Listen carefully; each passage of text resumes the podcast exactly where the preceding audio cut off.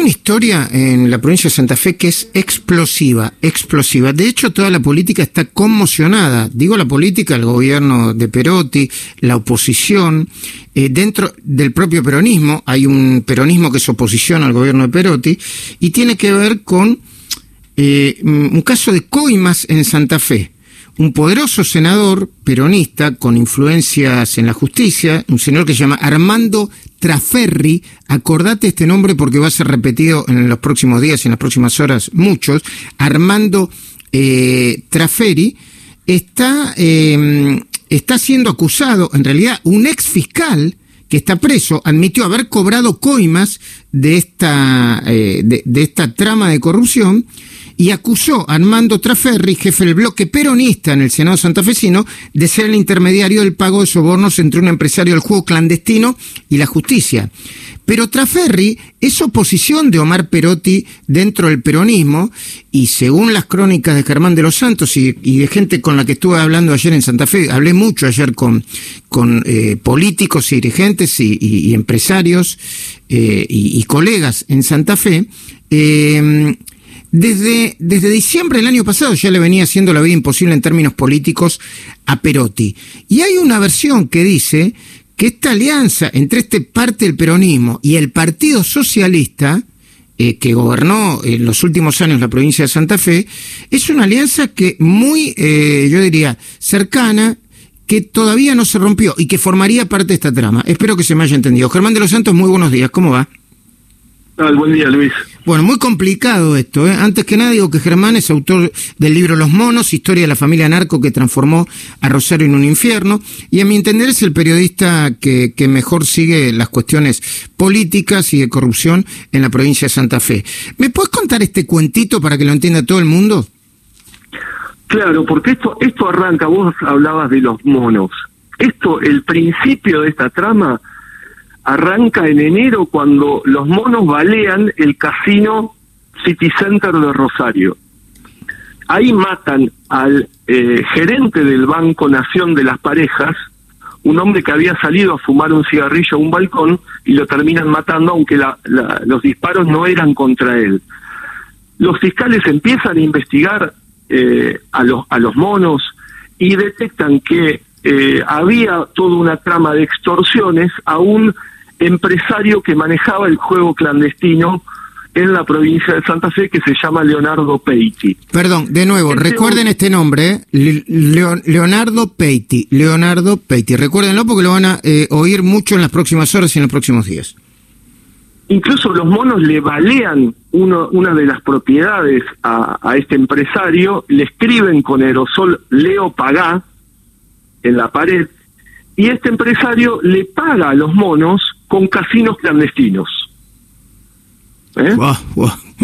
Wow, Bueno, a partir de esta investigación, los fiscales detectan que había toda una red de juego clandestino que incluso tenía vinculaciones con la justicia. Este empresario se presenta en la justicia como arrepentido y admite haber pagado sobornos a dos fiscales a Gustavo Ponce Azat y al jefe de los fiscales de Rosario, Patricio Cersal. En agosto estos dos fiscales van presos.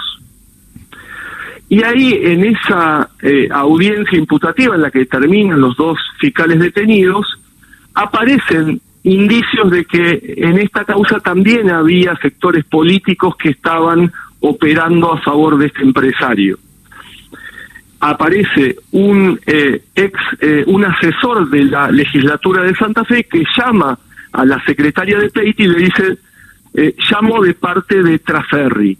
Pero el tema queda ahí hasta que el viernes pasado el fiscal que está preso, Gustavo Ponce Azat, lo pone a Armando Traferri, al jefe del bloque del Senado peronista en Santa Fe, como uno de los articuladores de esta red de complicidades para favorecer a este empresario Leonardo Peiti, ah, que ah. manejaba muchísimo dinero. Claro, a ver Germán, te interrumpo un segundito, porque hay muchos nombres y muchos apellidos. La declaración del fiscal que está preso es tremenda, porque no solamente nombra a, Peiti, sino que nombra a todo un entramado político. A ver, si yo no me equivoco, eh, estos fiscales fueron nombrados, el pliego, eh, eh, fue presentado por el, por el gobierno socialista también, ¿no? O sea, hay ahí un entramado que también eh, toca al gobierno anterior, al socialismo y a, y a este peronismo de del senador, ya te lo nombro de nuevo porque se me escapó el nombre, exactamente, ¿no? Hay, hay, hay una especie de, de vínculo no muy transparente. No, claro, y eh, el jefe de los fiscales, eh, Patricio Zerjal, que está actualmente preso, fue designado en diciembre del 2017, en plena gestión del socialismo. Mm. Pero a su vez, eh, y ahora es lo que se está revisando, tuvo un accionar dentro de la justicia redireccionando muchas causas que trae muchas sospechas ahora que se conoce esta trama de sobornos. Entre ellos, una mega estafa inmobiliaria en la que había gente muy poderosa de Rosario involucrada, entre ellos incluso ligada a los medios de comunicación. Eh, ¿Ah, con lo cual, por eso... ¿Qué gente? ¿Qué eh, gente? Eh, uno de los gerentes del diario La Capital, que estuvo detenido en, esta causa de, mega estafa inmobiliaria y que después termina sobreseído. Ah, ah. Porque cambian el eh, eh, este, este fiscal que está preso, cambia eh, a los fiscales que estaban investigando este tema, los aparta y terminan todos sobreseídos.